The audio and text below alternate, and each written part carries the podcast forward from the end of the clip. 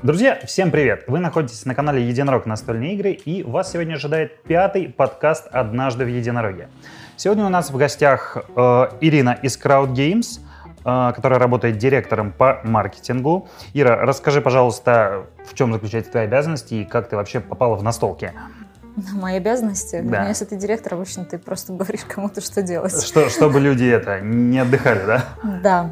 А, но на самом деле мои настолки начались с того, что я устраивала вечера Уна.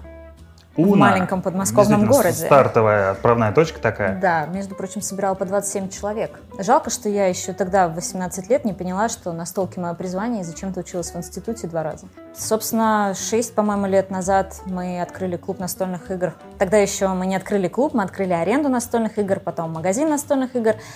Сначала в онлайне, а затем открыли клуб, и все это перетекло в офлайн, и это было очень здорово. Ну, то есть где-то примерно 5 лет я вела игротеки. А сейчас, помимо того, что работаю в Crowd Games, веду недоблог, так как нет еще трех тысяч. Подписывайтесь на мой блог, Такой. пожалуйста, да. Вот. И, соответственно, бывает такое, что я даю какие-то, ну, участвую, даю интервью, участвую в вебинарах по продвижению настолок в России. И, в общем, на самом деле влезаю в каждую дырку, лишь бы сделать настолки популярными. Ну, ты у нас в интернете, и в частности в своем видеоблоге, фигурируешь как борд-геймерша, правильно? Не смог с первого Почти, раза, да, да, с первого произнести? раза. Давай еще. Борд-геймерша. Красавчик. Все так. Вот, ладно. И Сергей, наш постоянный Всем гость, привет. тоже в Crowd Games работает. Как вы понимаете, сегодня я в меньшинстве. Вот, Сереж, расскажи, пожалуйста, а помнишь ли ты свою первую настольную игру? Ну, такую осмысленную. Да, Давай конечно, проигнорируем какую-нибудь монополию, меня наверное. только. Да, нет, сейчас, да, сейчас покроешь с позором просто. Да. А когда-то очень давно, когда еще настольных игр толком в России не было, мы с женой совершенно случайно зашли в а, книжный магазин, по-моему, это был книжный лабиринт, и увидели там настольную игру «Князья». Князья, я даже не слышал Да, такого. есть такая игра, а, значит, да, и, и- и мы такие, значит, о, интересно, князья, настольная игра, а давай возьмем, там, вдруг это интересно. Вот, и, и- и мы очень долгое время в эту игру играли много-много, ну, то есть мы много играли в нее дома, мы возили ее с собой там в Крым, в Турцию. А что, что, что это в двух словах? Это карточная такая недокрутилка, как бы, да, да? где ты... Но она не совсем филерочек. Это скорее... Сейчас это называется таблобилдинг, вот, да, то есть когда ты как бы строишь себе какое-то табло, да, вот, там у тебя, значит, города, ты их обносишь стенами и так далее. Ну, то есть э, с позиции там нормальных таблобилдингов, типа там той же борьбы за галактики или сезонов, или э, там что у нас еще есть Лондона, да, э, э, э, это, это выглядит все, конечно, очень грустненько сейчас, но тогда это казалось верхом совершенства, мы были очень довольны, играли в ней очень много. Называли себя настольщиками. Нет, не называли, мы просто в нее играли, ну то есть я тогда, я, я даже не знал в те годы о существовании Уна.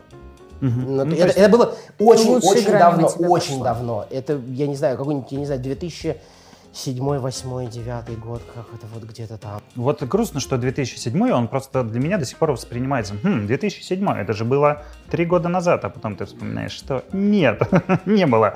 Вот. Ну, ладно, я даже на самом деле не вспомню, какая у меня первая настольная игра была. Конечно же, я прошел через вот этот путь монополии Уна и так далее. Вот, но вот прям первую, первую серьезную настолку я не вспомню. Наверное, это был Magic, уж насколько его можно назвать настольной игрой, ну, как бы там ни было.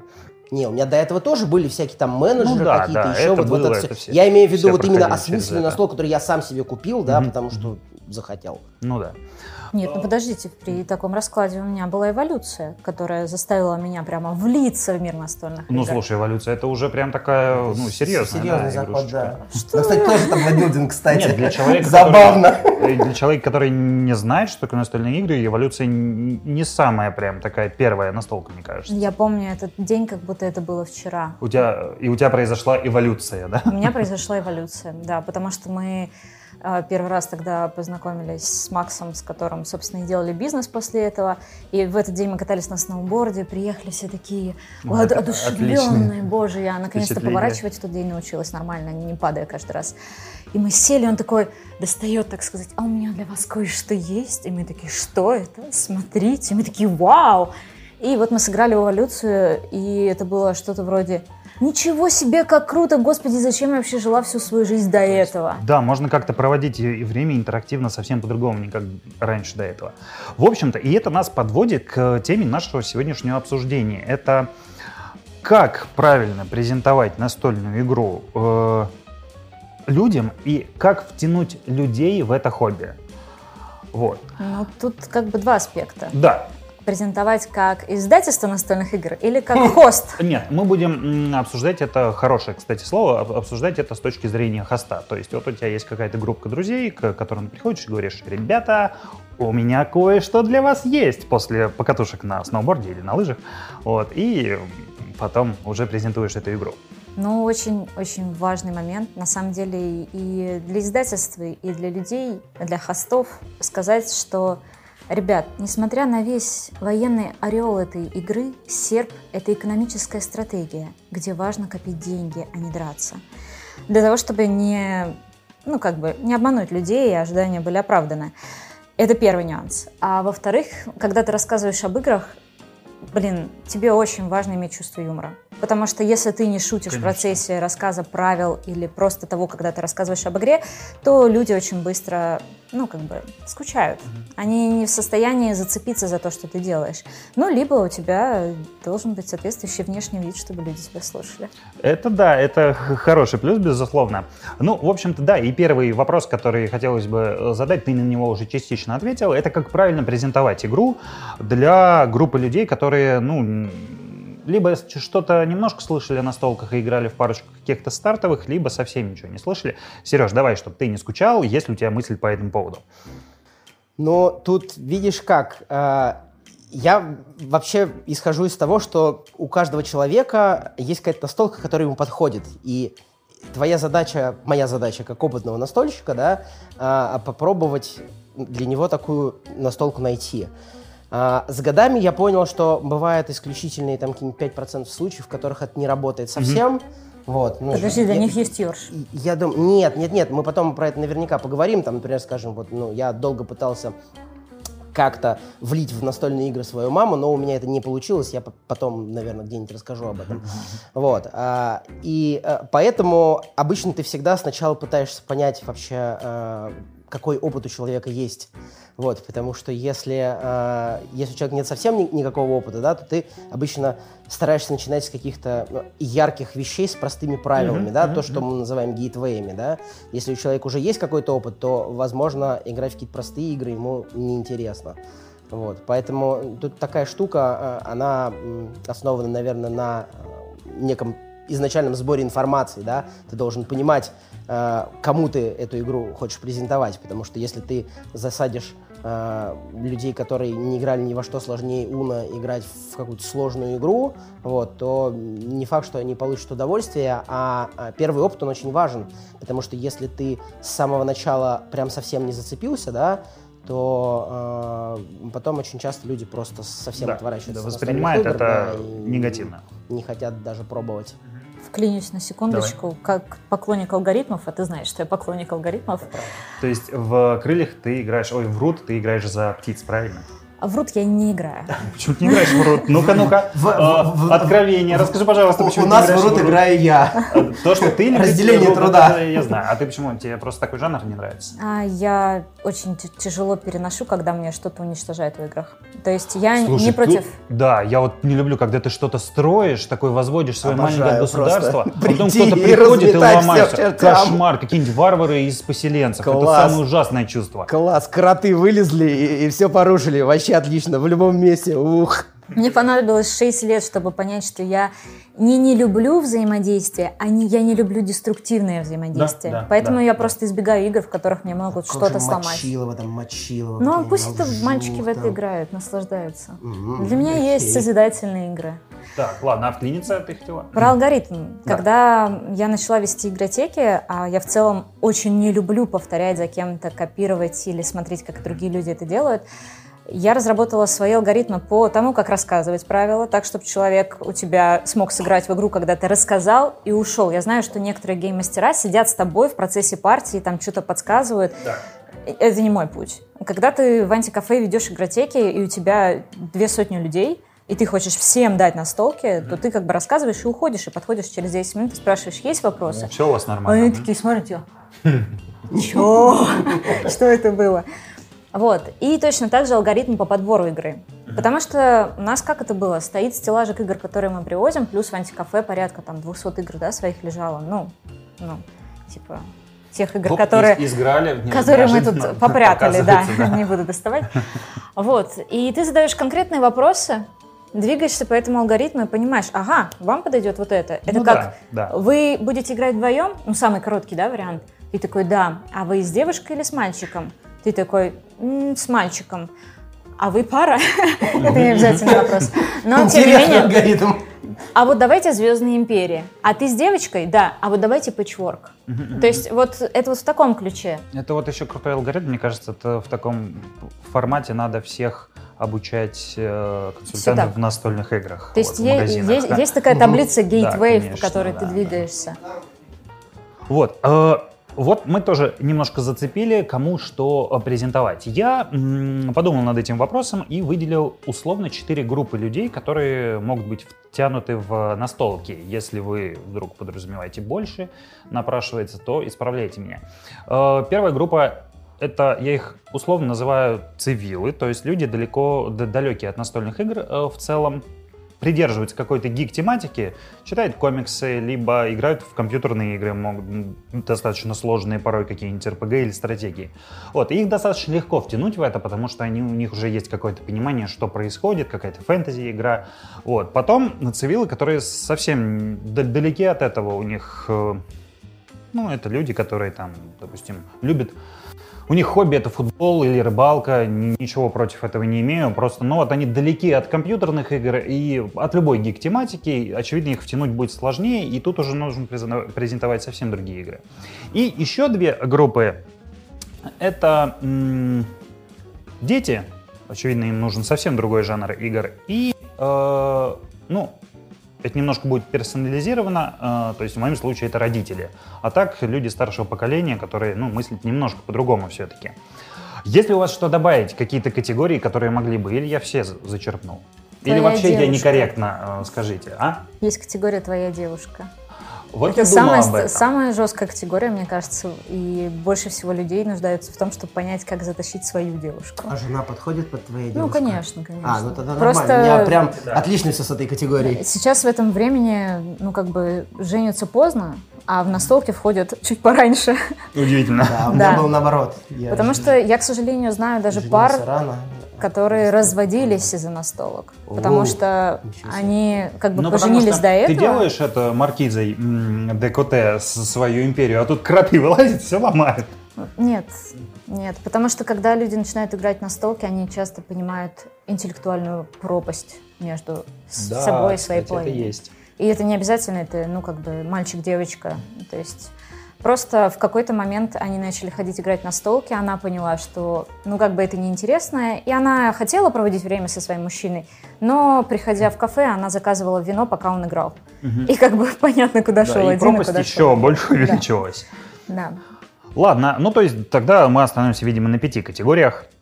Ира, расскажи мне, есть ли разница в твоей презентации игры, и, ну, скорее всего, она есть, какая она, если ты презентуешь это, допустим, людям, незнакомым с настолками, но варящимся в гик-тематике, и людям, которые далеки от этого всего, но, скажем так, это твои ровесники плюс-минус возраста, то есть современные молодые люди. Да в целом-то нету никакой разницы. То есть ты сейчас говоришь типа о казуалах и гиках, да, и так Да, в, мне в общепринято. классификация даже больше нравится. То есть а, разница только в том, что казуалы, скорее всего, предпочитают поехать на шашлычки, немножечко развлечься, а гики предпочитают соло-отдых. То есть это может быть и ты в контроль играешь, да, но ты все равно один в квартире, один в Ну, помещении. в целом, да. И это скорее влияет на интроверт-экстраверт, вот на эту градацию. И отсюда у тебя и выбор будет другой. В целом не имеет значения, насколько у тебя большой гик прошлое, для того, чтобы ты хорошо понимал правила настольных игр. Это так не работает. Потому что нет, настолка — это не компьютерная игра. Это не значит, что если ты хорошо понимаешь правила компьютерной игры, то тебе расскажут правила настольной игры, и ты такой, отлично, вот сейчас погнали. Но тебе захочется, у тебя больше желания будет изучить правила У тебя будет желание, игры, о, Bloodborne. Если да, это что-то по игре или знакомое. Но это вопрос сеттинга, а Да. не того, что как бы насколько хорошо человек будет втекать. И еще, да, казуальщикам ты будешь давать сначала пати-геймы. То есть, если они у тебя тут пришли и собрались, пожалуйста. И тут очень, на самом деле, наверное, после этого видео меня обзовут сексисткой, но есть очень большая разница между мальчиками и девочками, и даже внутри казуалов они будут делиться как бы на две категории. Почему? Потому что девочек с детства воспитывают, ты же девочка, что люди подумают.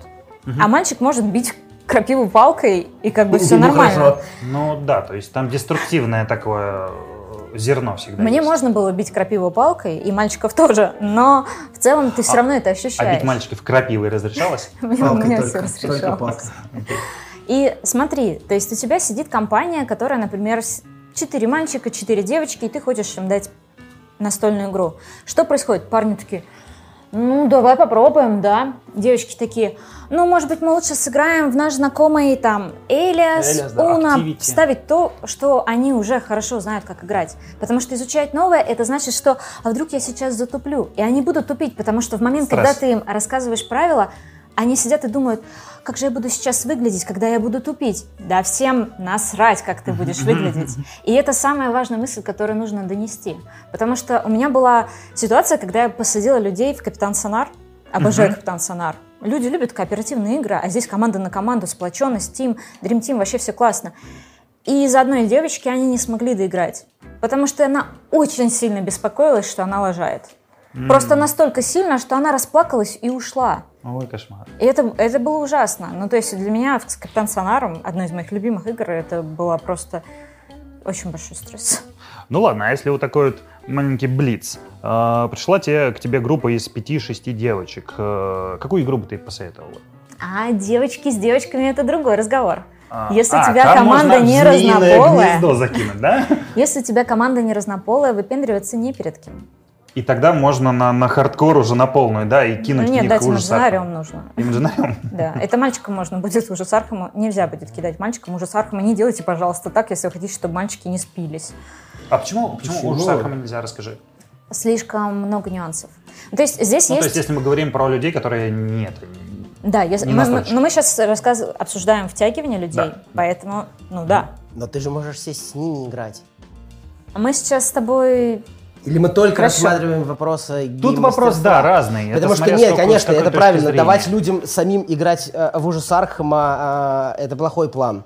Потому что мы обычно, когда ньюфагов цепляем в ужас Архама, мы садимся играть с ними. И у нас все правила исходят из того, что вот смотри, тут, значит, Лавкрафт, какая-то фигня происходит, какие-то дьявольские силы, что-то что творится. И пацаны играют прям это в игру. твой, это твой чувак, у него вот, значит, такие характеристики, все погнали, все остальное потом.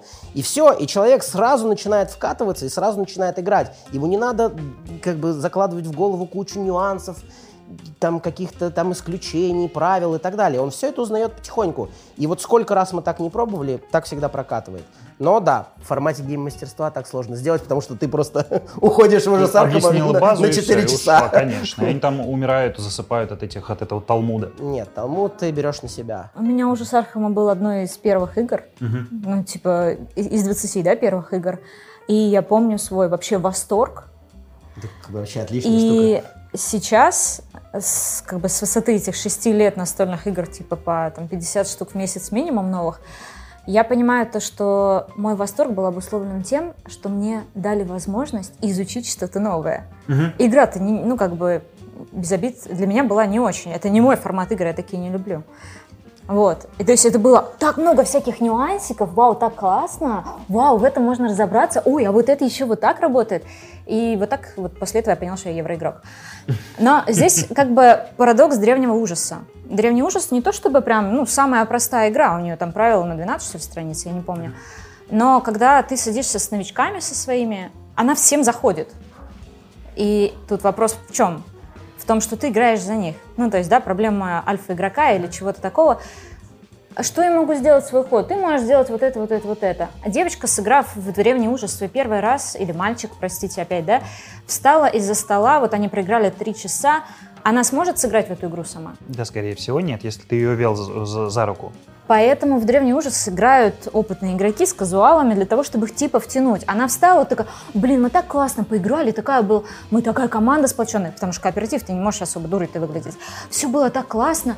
И ты такой через неделю, ну что, повторим? Вы садитесь, и она так смотрит, или он на свой планшет, на поле, что-то помнят, вроде как-то двигались, но сколько двигались? Или что еще? А еще хуже, когда у тебя человек на прошлой неделе пришел, поиграл в игру, все было классно, а на следующей неделе он пришел с другой компанией, пытается им что-то объяснить и понимает, что они вообще... Ты подходишь, такой, а вы что вы играете? У него есть только впечатление. Да. Он говорит, вау, это очень круто. Да. Но сам это рассказать он уже не сможет. Да тут даже проблема не в том, что рассказать, а в том, что даже сыграть не Да, сможет. да, да.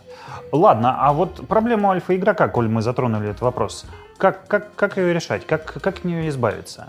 Я вообще решаю ее достаточно просто. Я, э, Я просто альфа. Нет, проблема альфа-игрока, она же обычно только в кооперативных настолках. Расскажешь зрителям вкратце, что это такое, какое-то более внятное объяснение, что это такое? Проблема альфа-игрока. Проблема альфа-игрока – это история, когда а, один человек за столом решает за всех, что они будут делать.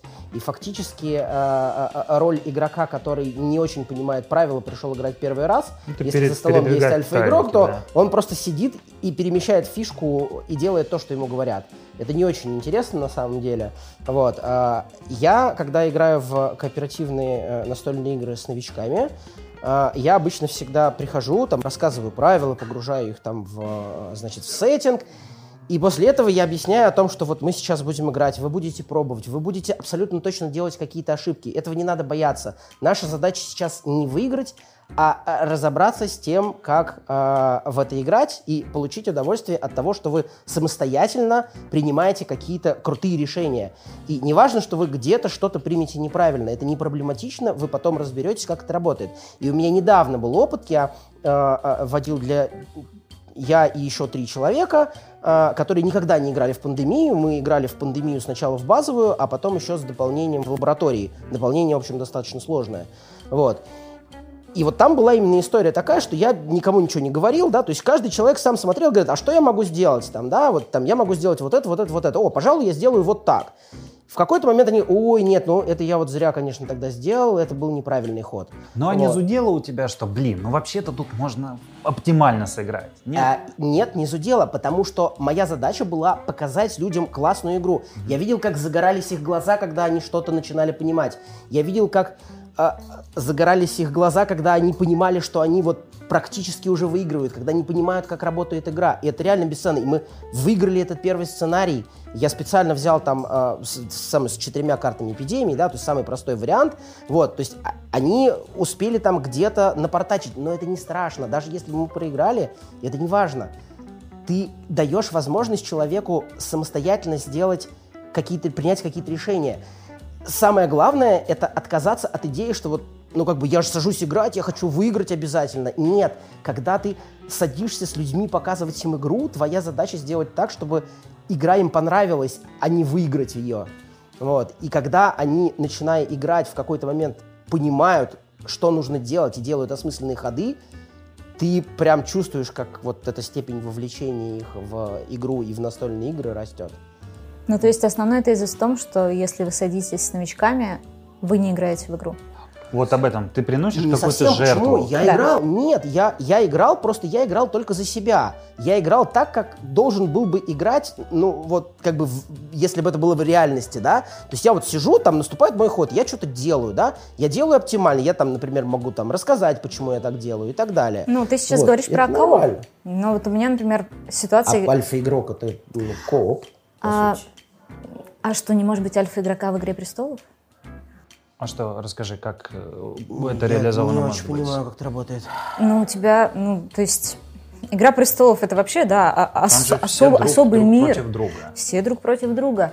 Но это особая игра, потому что она в сеттинге «Игры престолов».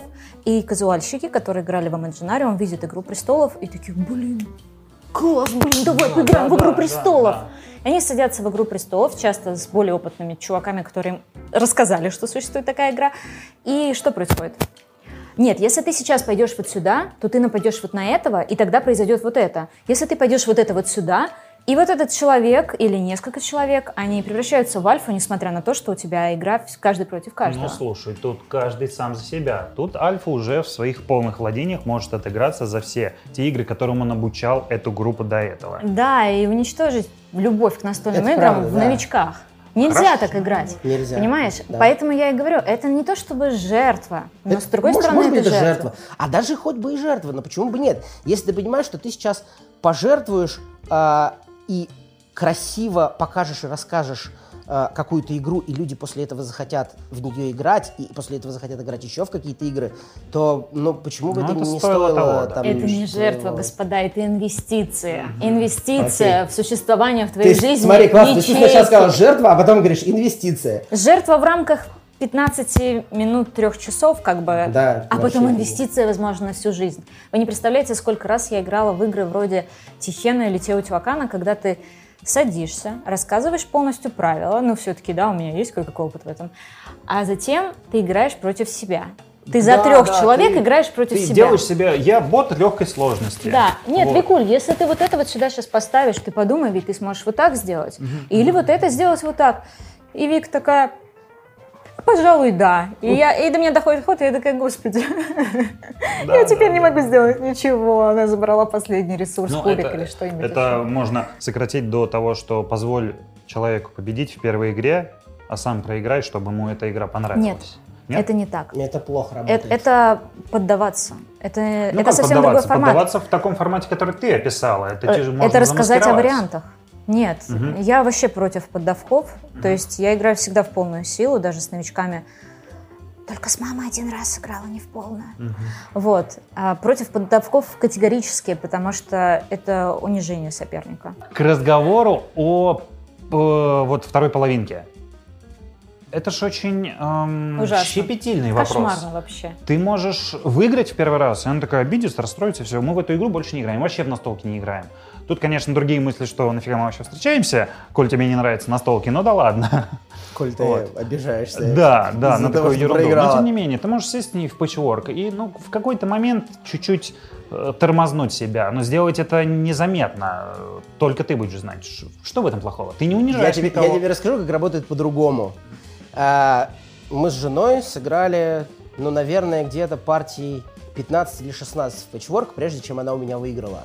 Но цена победы, как ты понимаешь, в этой ситуации достаточно... Причем она выиграла, я, я ни- никогда не поддаюсь, мы как бы изначально оговорили этот момент, вот.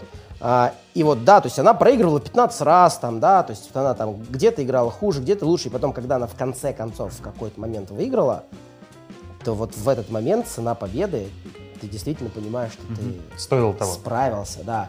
А от того, что ты поддался и человек выиграл, ну, как бы, все равно на подсознательном уровне Но мы же говорим понимает. про вовлечение людей, а не когда ты уже там 15-ю партию с ним играешь. Тут вот, опять же, если мы говорим в вакууме про свою половинку, да, то почему девочка патчворк, а мальчик Звездная империя? Здесь причина именно в том, что здесь такой нежный созидательный процесс, в котором она сидит и шьет одеялко. То есть ты э, не должен поддаваться, ты можешь ей подсказать, там, Настя, у тебя есть вот такой вариант, посмотри, если ты положишь это вот сюда, то ты сделаешь то-то и то-то. Ну, хотя в патчворке это, ну, Ну, мы понимаем. ну, типа, да, будешь ходить второй раз, например. Возьмешь сейчас маленький жетончик, потом большой, и встанешь на мою пуговку, будешь ходить второй раз. А можешь промолчать. То есть тут вопрос в том, что играя в настолки, это, во-первых, общение. И если ты с девушкой или со своей второй половинкой, кем бы она ни была, там, общаешься в этом процессе, то он уже будет получать удовольствие. А во-вторых, если это созидательная и это девочка, то ей просто по кайфу. Я тут недавно сыграла в Patchwork Doodle, хотя я Patchwork пэтчворк Doodle? я патчворк базовый не очень люблю, но, возможно, потому что я рассказала правила его примерно тысячу раз. Мгм. Вот. Но Doodle — это roll and write, и вы рисуете, зарисовываете одеялки. Я играла с двумя пацанами, они рисовали треугольники и полоски. А у меня были цветочки, там, жучки, какие-то эти штучки. Я сидела цветными маркерами, разрисовывала, ручки меняла, там, вот это вот все. И я проиграла вдрызг, как бы, но мне было настолько плевать, потому что я получала удовольствие просто рисуя чертовы цветочки. ага. Да. Вот, поэтому выигрыш не настолько важен, насколько важно ощущение единения в отношениях. Ведь мы для чего все это делаем? Совместное хобби Ну, конечно, придумываем. провести время вместе. Да. Да. И я думаю, что если ты опытный настольщик, а твоя половина неопытный настольщик, то для него скорее будет удивительно, что он в первый раз выиграл. Мгм. Вот. И плюс к этому, конечно же, всегда есть игры, игры вроде таймлайна, знаете, да, Да, конечно, да. где просто на эрудицию. И вы можете начинать с таких игр. В них люди втягиваются просто по щелчку пальцев, потому что правила рассказываются 15 секунд. И они начинают, им становится интересно, они сидят, гуглят, общаются, это очень клево. Ну что, тогда продолжим по категориям. Э, Сереж, вот если вовлекать родителей, людей другого поколения, не знакомых с настольными играми, э, есть ли у тебя какие-то примеры или вообще, ну, как, как, как это делать правильно? У меня есть два примера, один из которых был для меня неожиданным, а другой э, интересным достаточно. А, когда ты играешь с э, людьми более старшего поколения, да, а, тебе нужно очень внимательно относиться к тому, как ты, э, насколько они следят за тем, что ты им объясняешь, и насколько они въезжают Слушают ли они правила? нет, не это. А, в общем, идея какая? А, у меня была история, когда я а, рассказывал вот как раз там а, людям старшего поколения а, Ticket to Ride, Мгм. и в какой-то момент я внезапно понял, что а, одна из женщин за столом, она не понимает, что такое победные очки. Для меня это было просто вот какой-то, я такой, просто бац, у меня резко щелкнуло, я быстро нашел выход, я объяснил ей, что, как бы, представьте, что это деньги, но вот этот момент, да, то есть когда ты очень много объясняешь Он правила, у тебя да. не возникает ощущение, что кто-то может не понимать, что такое победные очки. А вот когда ты уже а, через себя это пропустил, то ты начинаешь понимать, в каких случаях тебе нужно Притормозить. более, кон- да, Мгм. притормозить, убедиться в том, что все понимают все вот так, как это должно работать и так далее.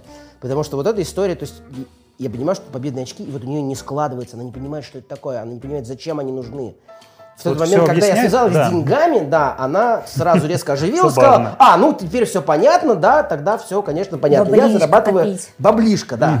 Вот. А второй очень интересный был у меня опыт именно вот такой, а, значит, а, у меня есть мама, Так, Вот. удивительные Э, факты э, из да. жизни Сережи. И, конечно же, э, э, я, да, то есть, ну как так, я же должен познакомить маму с настольными играми.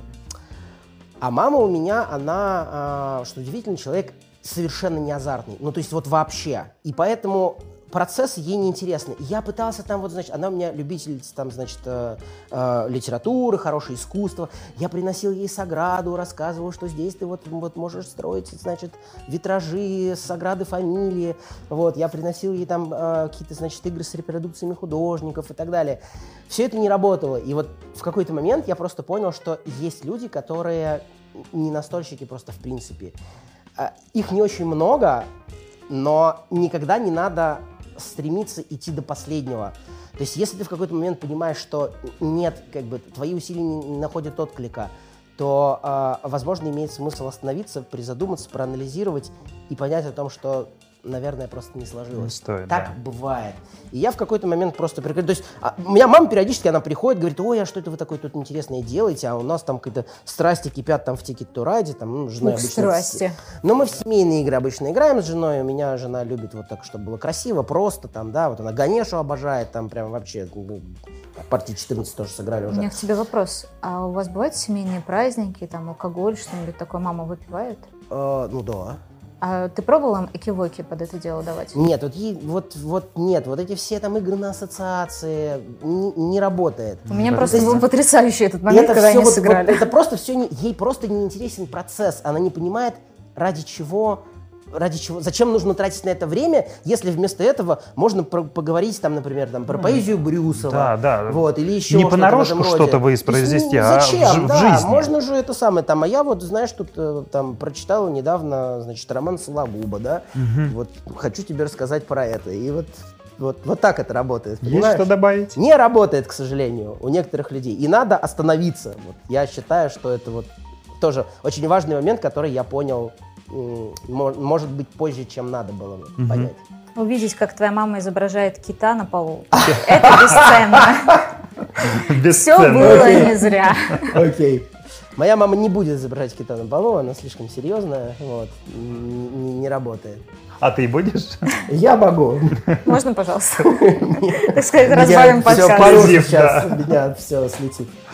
Понятно. Ну здорово. Э, Слушайте, что, у нас осталась одна незатронутая категория. Не знаю, кто хотите, тот отвечайте на нее. Это дети. Вот, ну, я не знаю, мне кажется, корректно взять все-таки уже не совсем маленьких, а ну хотя бы от 7 до 13 лет, вот такую категорию. Потому что раньше, ну, Очевидно, там совсем детские игрушки будут. 13 это уже семейные игры. А в идеале на самом деле брать самую маленькую категорию и Да? играть с детьми самыми мелкими. У меня Ага. есть примеры семей, которые на кемпы ездят. Точно, я же еще кемпы делаю. Да. Которые ездят. Просто потрясающая семья настольщиков. И вот у них ребенку, по-моему, 5 уже сейчас, Лене. Они просто вот с младенчества подсаживают детей. Э, Средней дочери сейчас у них 17, она как раз заканчивает школу. И она иногда подрабатывает геймастером и тому подобное. Эта девочка выиграла турнир по серпу два Ничего года назад. Серьезная. Московский. Да, из 48 человек Мгм. я проводила турнир разгромно. Ей тогда было 15, соответственно, лет. То есть у меня куча 40 взрослых мужиков и 15-летняя девочка просто их наказала. Нажарил.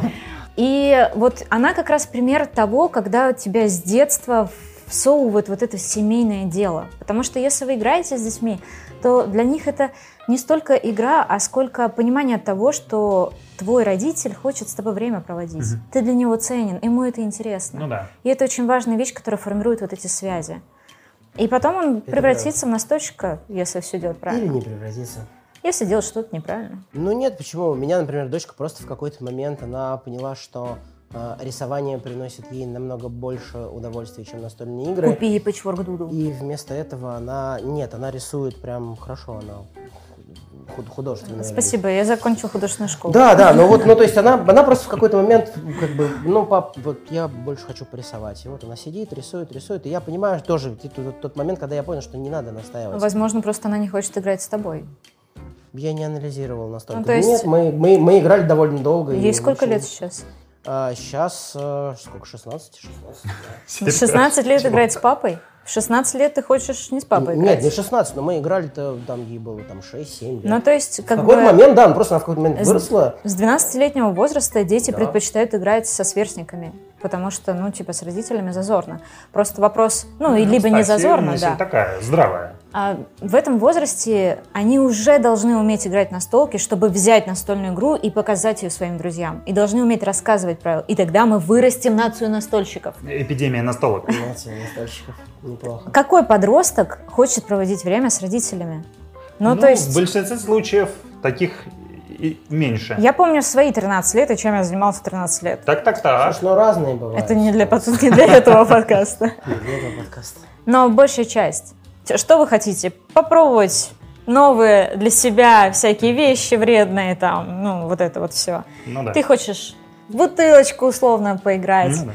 Тоже, кстати, Правда или игра. действия. Да, так в том-то и прикол, то, что вот в этот момент ты такой, типа, приходишь ребятам и становишься король вечеринки, потому что у тебя имаджинариум есть. То есть детей надо го- готовить к подростковому настольничеству, и потом уже все будет на мазе. Они потом сделают своих настольщиков между настольщиками. Ну, вот это все.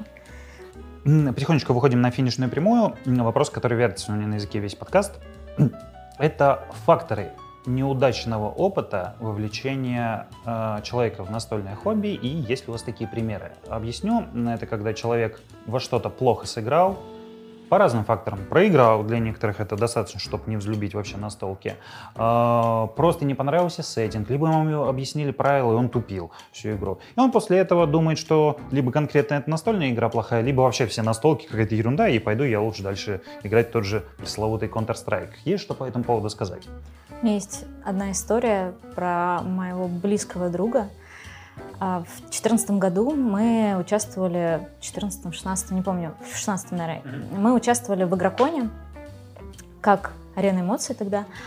16 Да, и к нам в, в самый последний день подбежала девушка, такая блондинка, вся взбалмошная, и сказала, ребят, пожалуйста, подскажите, где купить патчворк? Очень хочу патчворк, вообще не могу прям. Видно, не настольщица вообще, взрослая, за 30, как бы, да, ну для меня тогда это вообще. Я такая, ой, вы знаете, вот здесь вот единорог, есть палаточка, э, забегите, наверняка у них есть патчворк. Она добежала, купила, ушла домой с нашей визиткой. Спустя некоторое время эта дама приходит, ну, она дама реально, она, она приходит на игротеку, у нас тогда начались воскресные хардкорные игротеки, куда мы приносили тяжелые игры, и у нас сидит компания, пять человек в «Игре престолов», и не могут начать, ну, потому что «Игра престолов», ну, как бы все знают, да, сломанная нахрен игра, в которой надо шесть человек, чтобы сыграть. И она входит, и мой коллега такой говорит, о, Давайте с нами, да? а как насчет Ага, Игры престолов? И я такая, нет, нет, не делай съемке такая, Нет, просто.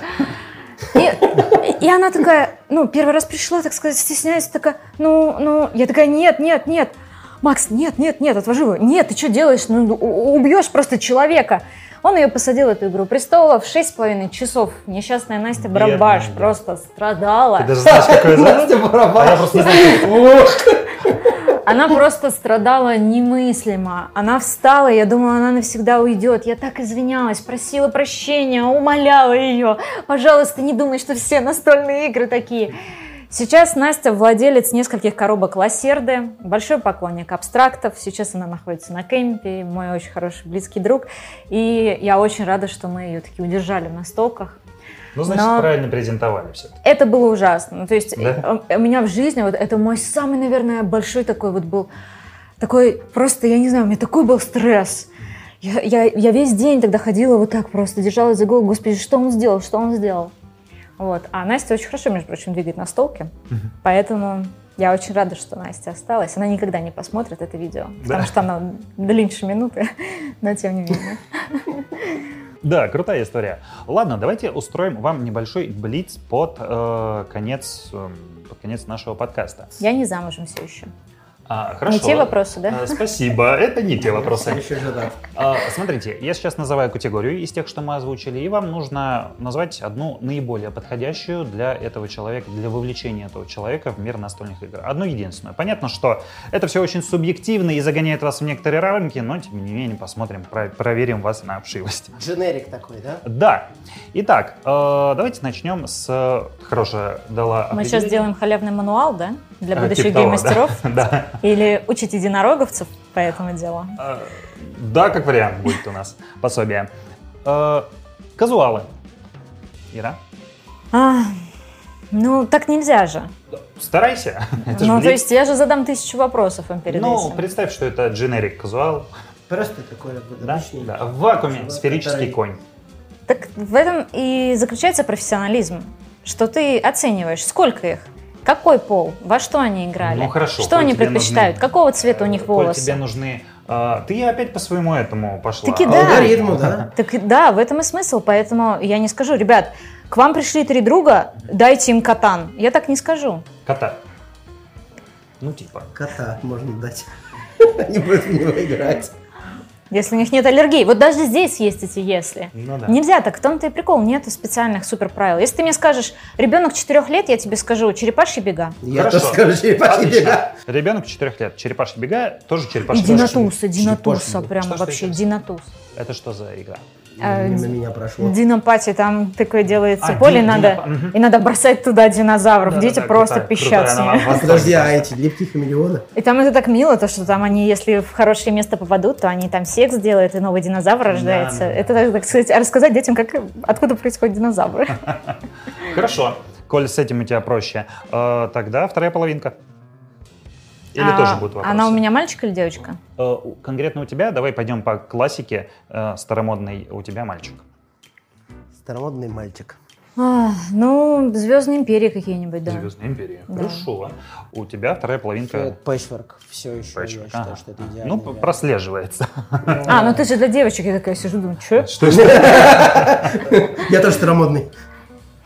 Ладно, попробуем абстрагироваться от того, Представляешь, как парень будет рад, когда меня в космической битве там победит. победит, да? Э, Попробуем абстрагироваться от количества, пола, возраста и так далее. Ги- Люди, которые в гик-тематике вертятся, гики. Что порекомендуете? Ух. Ну хорошо, давайте упростим. Гики, которые посмотрели только недавно какой-нибудь сериал про зомби и говорят, о, нам нравится зомби. Мертвый сезон. Мертвый сезон. Ну, это вот опять же, тут все зависит от того, что они посмотрели. да. Зомби, мертвый сезон, да. Я, кстати, только вчера в него играл, и у нас за партию выпало 6 зубов. 6 зубов. У кого? Просто кошмар. У разных людей, но как бы это было неподъемно. Очевидно, что мы проиграли. В колопе дрались просто. Да, да, я тоже Зубы думаю, летят. я сперва не понял, что за зубы, почему что? они у вас вылетают, что за игра такая, какое-то новое Ну, дополнение. это там одна двенадцатая, да? Все, у тебя? я, я вспомнил, что там есть кубик, на котором Один может единственный, зуб, да. да. И это был просто кошмар. Хорошо, родители. Я думаю, ну, опять же, если с мамой, то опять же тот же самый Давай патчворк. представим, что оба родителя Представим, что у меня оба родителя. Прости, пожалуйста. Каркасон. Я А, думаю, что Каркасон. каркасон. Да, крутой вариант. М? Каркасон хороший вариант, мне еще очень нравится вариант котиков, но с этими самыми без Да, жетонов дизайнов, э, перевернуть их, чтобы они просто столбиками были. Полное котики, калика. игры? А, калика, мгм, калика, всё, понял. котики.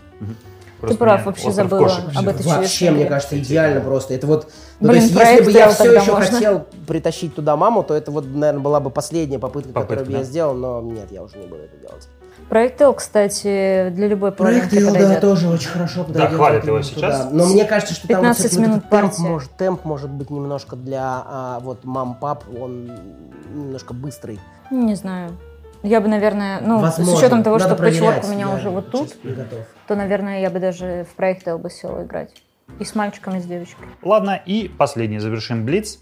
Настольная игра, которая может закрыть потребности всех этих групп, если что-то такое универсальное. Ну, серб, конечно. Сказала Ира, погла- погладив Грааль. Нет, у меня, да, тоже все очень просто. Если «Семь что, чудес». шутка, шутка. Семь чудес. Семь чудес, Ну, ты вообще фанат этой игры, Я фанат, да, моя любимая игра. Я считаю, что она достаточно простая, и в нее можно играть э, Ты помнишь, что там категория детей, да, была? Категория детей. Категория Ну, детей должна дети- быть дети Слушай, я тебе расскажу, да-да-да, мы с дочкой играли в «Семь чудес», когда ей было, по-моему, 8 лет.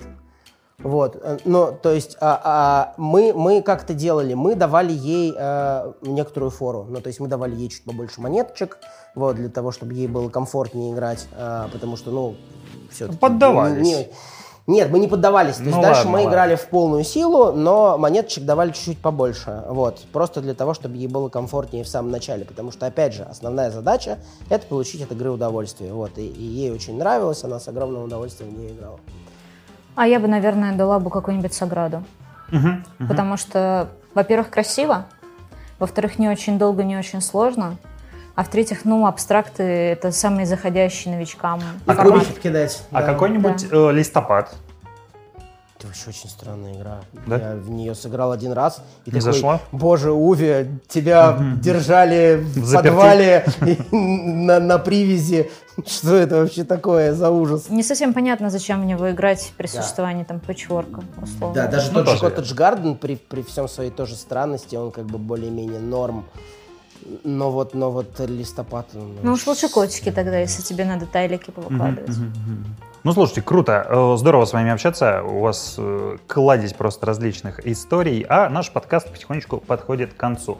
Если есть что-то еще подытожить, ну, по-моему, У меня перед камерой обычно немножко отшибает мозг, и сейчас произошло, как обычно, то же самое явление потрясающее.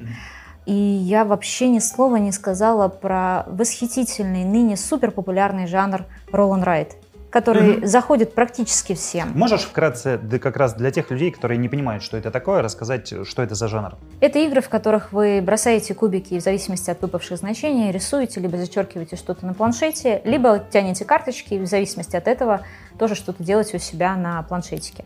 То есть э, этот жанр, он просто потрясающе заходит всем, и разница будет только в одной единственной вещи.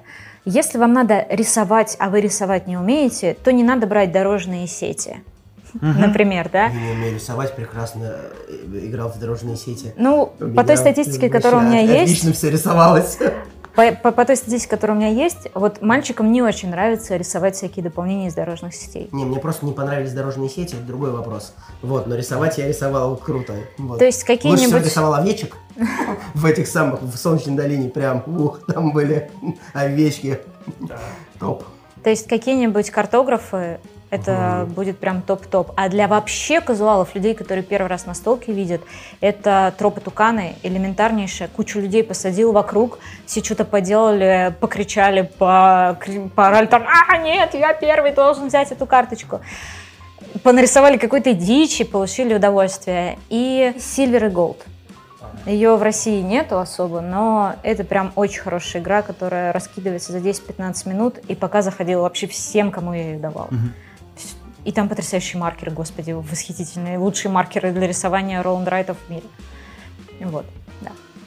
Так, ну, здорово. В общем-то, классно пообщались. Э, Давайте потихонечку заканчивать. Э, Друзья, обязательно пишите в комментариях, э, если у вас какие-то точнее, не если, а с какой игры вы начали свое погружение в настольных игр? Были ли у вас какие-то забавные истории, связанные с вовлечением людей в это прекрасное хобби? А так, в общем-то, всем пока! Пока-пока.